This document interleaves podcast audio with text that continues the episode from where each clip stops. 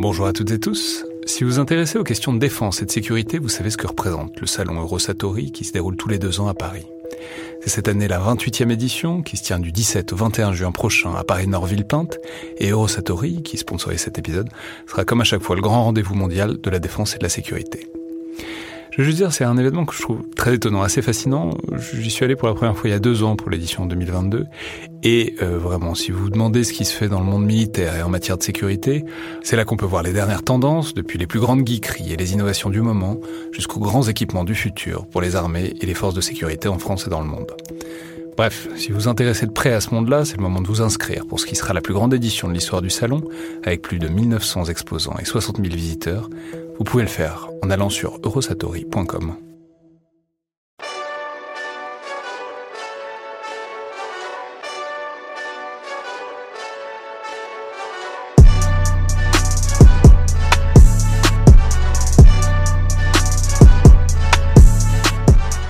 à toutes et tous et bienvenue dans le Collimateur, le podcast de l'Institut de recherche stratégique de l'école militaire, l'IRSEM, consacré aux questions de défense et aux conflits armés.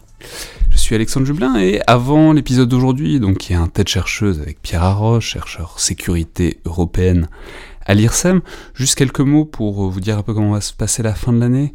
Donc, euh, c'est le dernier épisode de la saison, en tout cas avant la coupure estivale euh, des têtes chercheuses. Les, dents le viseur sont déjà euh, terminées, donc euh, pour autant, on va pas tout de suite arrêter. On a encore quelques épisodes en stock euh, qui devraient nous permettre de tenir jusqu'à fin juillet pour les, épisodes du mardi. Mais donc les épisodes du vendredi, à la fois les dans le viseur et les têtes chercheuses, vont s'arrêter à partir d'aujourd'hui, puis euh, jusqu'à jusqu'à la rentrée. mais donc on continue les épisodes du mardi. On, on, devrait aller au moins jusqu'à l'épisode 70 ou 71. Donc jusqu'à fin juillet. Puis on fera une coupure au mois d'août avant de revenir à la rentrée. Alors, donc pour euh, l'épisode d'aujourd'hui, pour cet article audio, cette tête chercheuse, j'ai le plaisir de recevoir Pierre Arroge, je l'ai dit, donc chercheur sécurité européenne à l'IRSEM. Bonjour Pierre. Bonjour.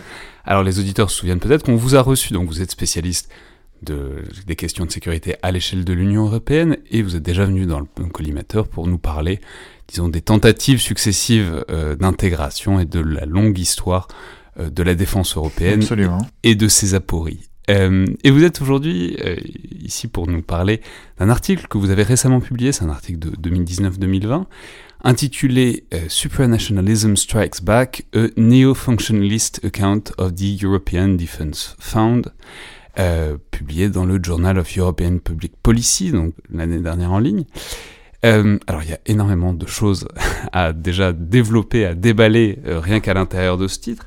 Mais expliquez-nous peut-être, euh, d'abord, donc il s'agit de parler du Fonds de défense européen dont on a déjà parlé dans le podcast, dans le collimateur régulier qu'on a fait ensemble. Comment ce Fonds de défense européen est arrivé? Est-ce que ça dit de l'Europe aussi? Est-ce que ça dit du stade où on est, euh, disons, de l'intégration européenne? Euh, mais dites-nous peut-être déjà pourquoi ce papier, pourquoi est-ce que vous avez décidé, eu l'idée de l'écrire? Et qu'est-ce que vous cherchiez a priori à montrer dedans? Alors je suis parti sur ce, cette idée euh, au moment de mon arrivée à l'IRSEM. C'est vraiment mon arrivée à l'IRSEM qui a déclenché cet intérêt.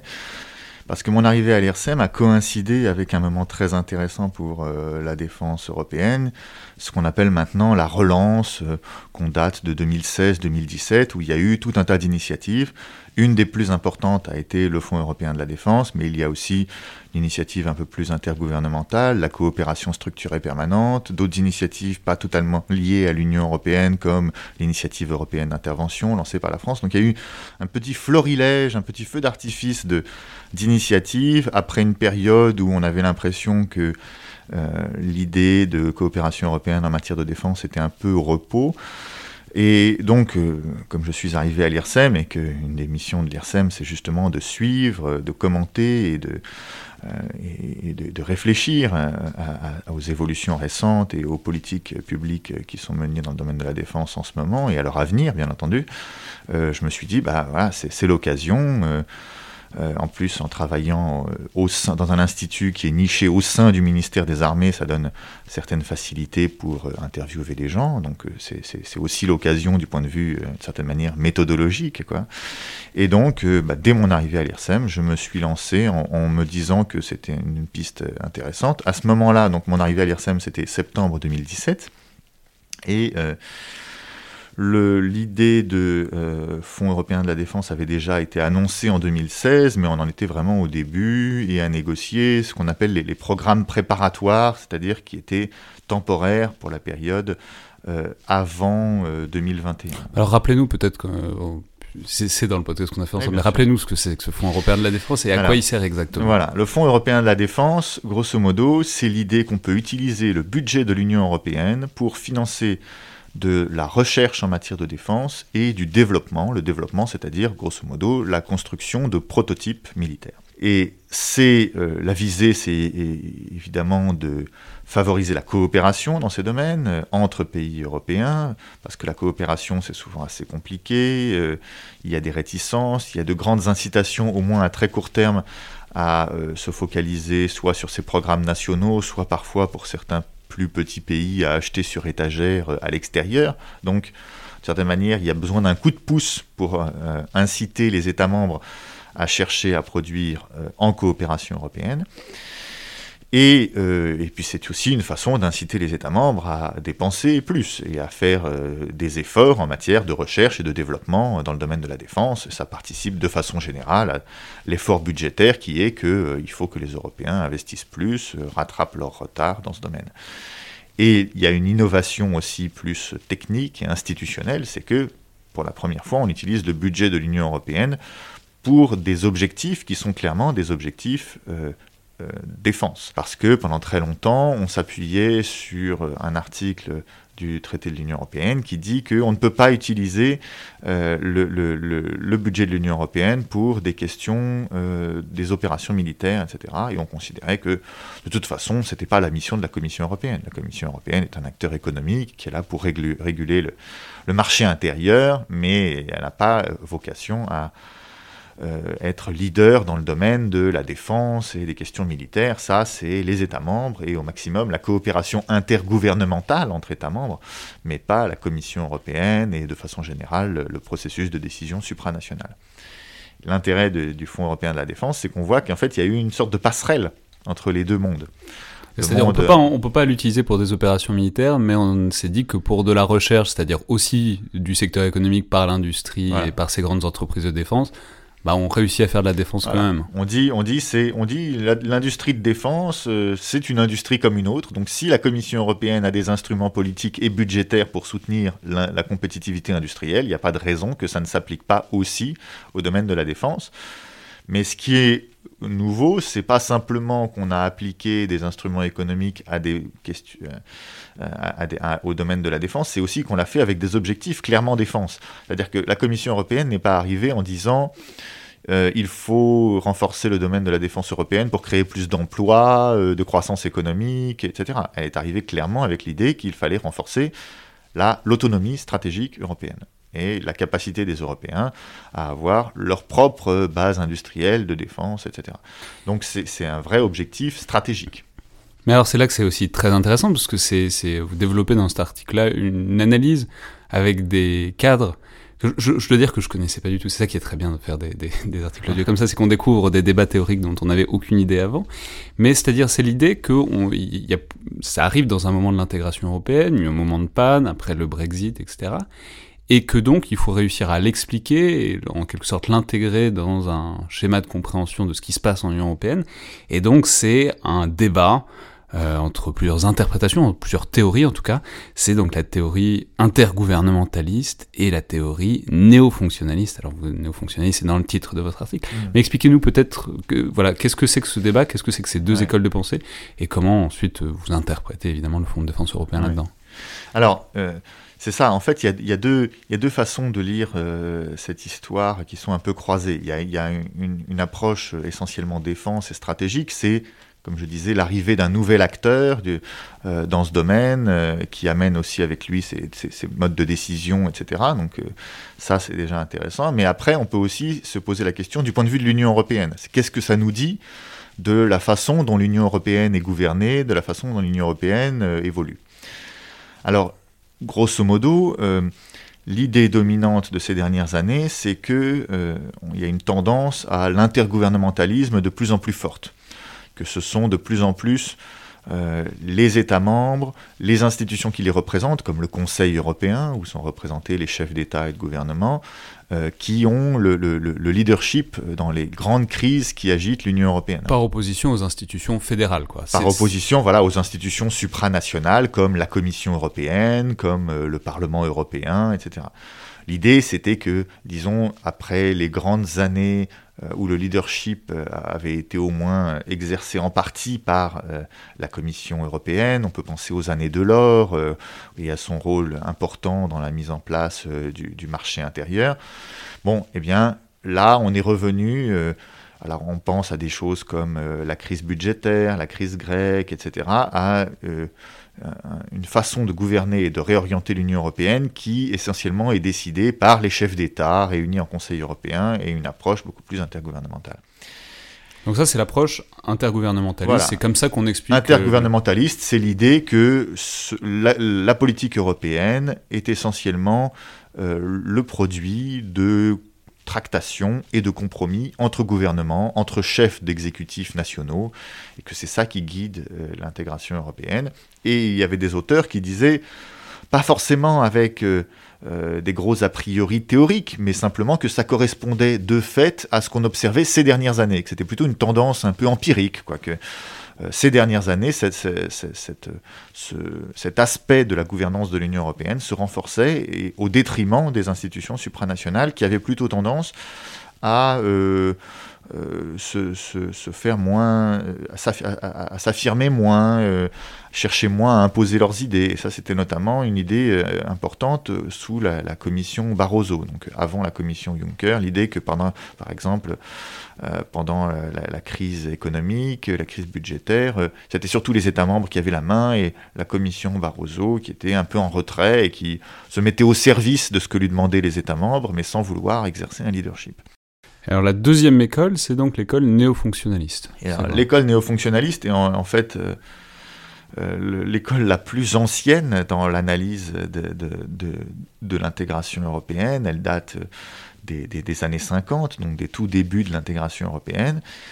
Et euh, cette école insiste plus sur euh, l'autonomie du phénomène d'intégration, c'est-à-dire le fait qu'une fois qu'on s'est engagé dans cet engrenage, il peut avoir un peu sa logique propre et entraîner les États membres, non pas tellement contre leur volonté, parce que c'est pas comme s'ils étaient contraints par une puissance extérieure, mais en tout cas dans une logique euh, qu'ils ne maîtrisent pas totalement et euh, qui, euh, une fois qu'ils ont décidé d'intégrer un domaine, peut les inciter à intégrer d'autres domaines parce qu'ils sont liés au premier et que s'il y avait une incohérence entre les deux, ça, ça créerait des problèmes. Une fois qu'ils ont créé des institutions, ces institutions elles-mêmes vont, vont essayer de se renforcer, etc. Donc, c'est pas c'est pas l'idée que les États sont sont dépossédés, mais qu'en tout cas la dynamique euh, est un peu interne au processus d'intégration lui-même. Euh, et un concept important dans, ce, dans cette théorie, c'est l'idée de l'engrenage fonctionnel, justement, c'est-à-dire que l'intégration dans un secteur crée euh, aussi des tensions fonctionnelles avec d'autres secteurs. Si vous êtes intégré, si, un secteur est européanisé, ben les secteurs qui lui sont liés, qui en dépendent, on peut être incité à les européaniser ou on peut être incité à utiliser les instruments qui ont été européanisés pour euh, pour résoudre d'autres problèmes qui n'étaient pas prévus au départ, etc., etc. Pour prendre un exemple, par exemple, euh, l'aviation étant assez largement européanisée, on peut prendre l'exemple d'Airbus, on comprend qu'il y a une, disons, une porosité entre euh, l'aviation civile et l'aviation potentiellement militaire et que ça pourrait, ça, ça, peut amener ce genre d'engrenage. Voilà, par exemple. Et dans le, dans le cadre de, du, du du Fonds européen de la défense, ben, ce, que, ce que je trouvais intéressant, c'était justement ce qu'on évoquait tout à l'heure, c'est-à-dire le fait que la Commission européenne, que personne n'a jamais chargé de prendre le leadership en matière de défense, s'est dit, nous avons des instruments dans le domaine industriel, nous avons des instruments dans le domaine de la recherche, nous avons des instruments budgétaires, c'était aussi un aspect important, c'est-à-dire que la Commission européenne a un rôle important euh, dans, dans, la façon de gérer le budget de l'Union européenne, de le proposer, etc. Et tous ces instruments peuvent être utiles euh, aux enjeux militaires, peuvent participer à une politique de défense. Et donc, même si on n'était pas chargé au départ d'assurer ces objectifs stratégiques, les instruments qu'on a, fonctionnellement, peuvent être intéressants et régler aussi, répondre aussi à des carences qu'on observe, parce que ça répondait aussi euh, au constat que euh, la coopération industrielle dans le domaine de la défense, suivant la méthode strictement intergouvernementale, avait des résultats très très très limités. Et donc, ça, ça a poussé les États membres aussi à accepter que peut-être utiliser d'autres instruments, euh, donner un petit peu un coup de fouet, euh, pouvait, pouvait peut-être euh, apporter plus que ce qu'ils ce que, ce qu'ils avaient eu auparavant. Oui, mais c'est là que c'est amusant, et puis que c'est une sorte d'ironie de l'histoire. C'est-à-dire, on sait que la défense européenne, c'est le, le, point d'achoppement, la pierre d'achoppement depuis les années 50, quoi. Dans l'histoire de l'intégration européenne, et là, alors que l'intégration européenne connaît une crise existentielle quand même hyper majeure euh, depuis le Brexit et avant aussi, eh ben sort du bois euh, la Commission européenne un peu en Deus ex machina, enfin en, tout cas en coup de théâtre certainement, et met, on va le dire, enfin met un gros paquet d'argent sur la table pour créer ce fonds et du coup ben ça ça ça, ne déplaît vraiment à personne quoi.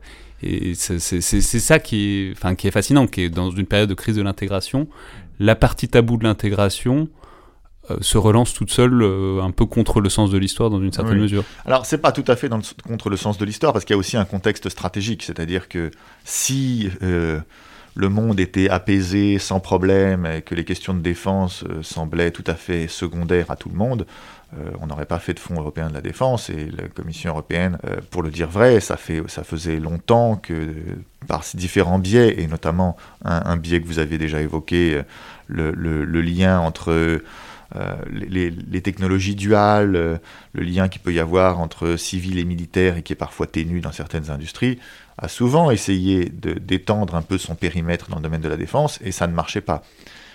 Le contexte stratégique, euh, un peu de relance de la compétition de puissance au niveau mondial, qu'on a souvent évoqué.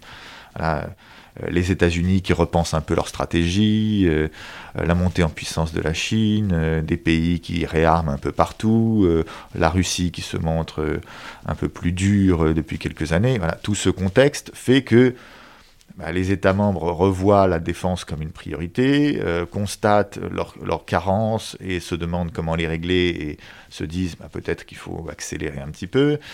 Euh, et donc voit d'un bon oeil les solutions nouvelles. Ça n'aurait pas, pas été possible sans, l'ensemble de ce contexte. Et la Commission européenne a aussi essayé de, l'utiliser. L'effet Donald Trump, etc. Tout ça, ça a joué. Ouais. Et alors, enfin, alors c'est un article qui est récent. Hein. Vous l'avez, euh, il est publié l'an dernier, donc vous avez dû, mais bon, vous avez dû, dû le soumettre probablement quelques mois auparavant. Donc se pose quand même la question, sur ces sujets qui avancent très très vite, de savoir comment ça a vieilli en quelque sorte. C'est-à-dire depuis ce constat que vous avez fait de l'arrivée du Fonds de défense européen, il y a plein de sujets qui avancent et d'autres qui avancent pas. C'est euh, les, les, éternels atermoiements des programmes de drones européens, c'est les problèmes euh, du programme SCAF, donc le système combat aérien futur qui sont des programmes intra-gouvernementaux dans une certaine mesure, mais qui aussi pourraient s'intégrer euh, là-dedans. Alors, comment dire, comment est-ce que vous... Pas comment est-ce que les conclusions ont vieilli, mais si, comment est-ce que l'actualité s'insère dans euh, le cadre théorique vous, que vous proposiez dans cet hmm. article? Alors, l'actualité du Fonds européen de la défense la plus, simple, c'est que la question du montant est toujours en suspens, en réalité, et que... Euh, euh, les difficultés économiques actuelles euh, font que c'est une équation pas simple à régler. Euh, la Commission européenne avait proposé initialement 13 milliards d'euros pour ce fonds. en décembre dernier, la présidence finlandaise du Conseil voulait le ramener à 6 milliards. Euh, finalement, la, Commission européenne, dans ses nouvelles propositions budgétaires qui font suite euh, au coronavirus et qui cherchent à s'adapter euh, à la crise du coronavirus, propose quelque chose d'un peu plus élevé, plus proche de, 8 milliards, 9 milliards. Donc on est toujours dans ces négociations. certains se disent en cas de crise économique majeure, la défense n'est plus une priorité et il faut s'intéresser à autre chose. D'autres disent au contraire, d'une part, il ne faut pas oublier la défense parce que c'était ça a été une erreur majeure euh, à la suite de la dernière crise économique de 2008-2011 de faire de, de, de, que la défense paye les pots cassés. Que la, que la, défense paye les pots cassés et on, on s'en est, on s'en est mordu les doigts ensuite.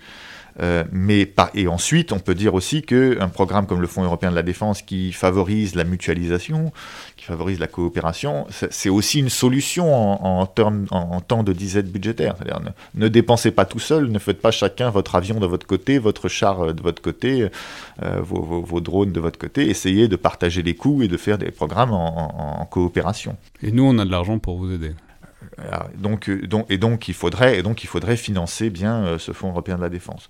ça c'est vraiment l'actualité la plus directe. Mais du euh, coup, il a commencé à investir quand même ou toujours pas? Alors, ce qu'il y a, c'est qu'il y a des programmes qui sont des programmes préparatoires qui existent déjà en matière de recherche et en matière de développement, avec des, avec des montants limités, qui sont déjà en train d'investir, avec déjà des programmes de travail, des, des, des, des, des projets qui sont financés, etc. Euh, en revanche, le, Fonds européen de la défense euh, version finale, là, son budget est encore en, négociation et de toute façon, il, n'avait vocation qu'à commencer en, 2021, puisque c'est c'est dans la période du, nouveau cadre euh, financier pluriannuel de l'Union européenne qui est en train d'être discuté. Mais il y a aussi une actualité un peu plus indirecte, c'est que, et là aussi l'évolution du contexte stratégique joue, la Commission européenne continue de voir dans ces instruments économiques euh, des outils qui peuvent aussi être utiles dans la compétition de puissance et dans euh, l'effort stratégique européen à l'égard de cette compétition de puissance. Euh, un, moment, un, moment intéressant, ça a été la, communication de la Commission européenne en, mars 2019 à propos de la Chine. C'est-à-dire qu'au lieu de se focaliser exclusivement sur des questions de marché, d'intérêt économique, la Commission européenne a, euh, mis l'accent aussi sur la dimension stratégique. Elle a parlé de rival systémique, elle a parlé de sécurité des réseaux 5G, avec toute l'histoire de Huawei, elle a parlé de contrôle des investissements étrangers, en particulier venus de Chine, euh, et de contrôle de leur... Euh, en, prenant en compte leurs implications et leurs conséquences dans, le domaine des, euh, dans, les domaines euh, stratégiques. Donc, il y a l'idée que euh, être un acteur économique, c'est aussi être capable de protéger des intérêts stratégiques. Et donc que l'Europe devienne cet acteur-là. Et qu'en tout cas, voilà, que la Commission européenne joue son rôle. Et d'une certaine manière, la Commission européenne est aidée pas simplement par la montée en puissance de la Chine, mais de façon générale par un contexte dans lequel la compétition de puissance se fait beaucoup économique. On parle beaucoup de retour de la géoéconomie, ce genre de choses. C'est-à-dire que les États-Unis, euh, la Chine, euh, la Russie ne se font pas nécessairement euh, la guerre directement avec des moyens militaires, mais expriment leur tension, leur compétition avec des instruments économiques. On peut penser aux sanctions économiques, par exemple, à l'égard de l'Iran, à l'égard de la Russie. On peut penser euh, à la guerre commerciale euh, entre les États-Unis et la Chine, qui s'est beaucoup axée sur des technologies de pointe et donc des technologies qui ont aussi des implications stratégiques. On peut penser bien évidemment aux choses, au débat autour de Huawei, aussi bien aux États-Unis qu'en Europe. Est-ce que cette entreprise qui aurait des liens très forts avec euh, l'armée chinoise, le gouvernement chinois, est un acteur sûr pour euh, nos, télécommunications. On peut penser aux choses comme euh, la, sécurité énergétique aussi, euh, le projet Nord Stream 2 et les relations avec la Russie. Donc tout ça, ce sont des, des questions économiques, mais qui sont au cœur des débats stratégiques et de la compétition de puissance.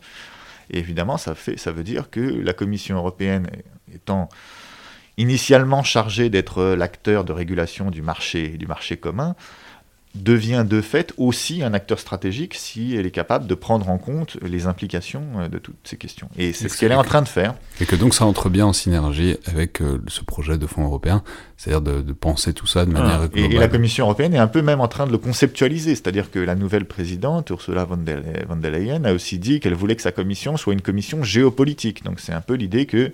Euh, on, prend en compte toutes ces, toutes ces implications stratégiques et on veut que la Commission joue son rôle d'acteur stratégique pour la défense des intérêts européens.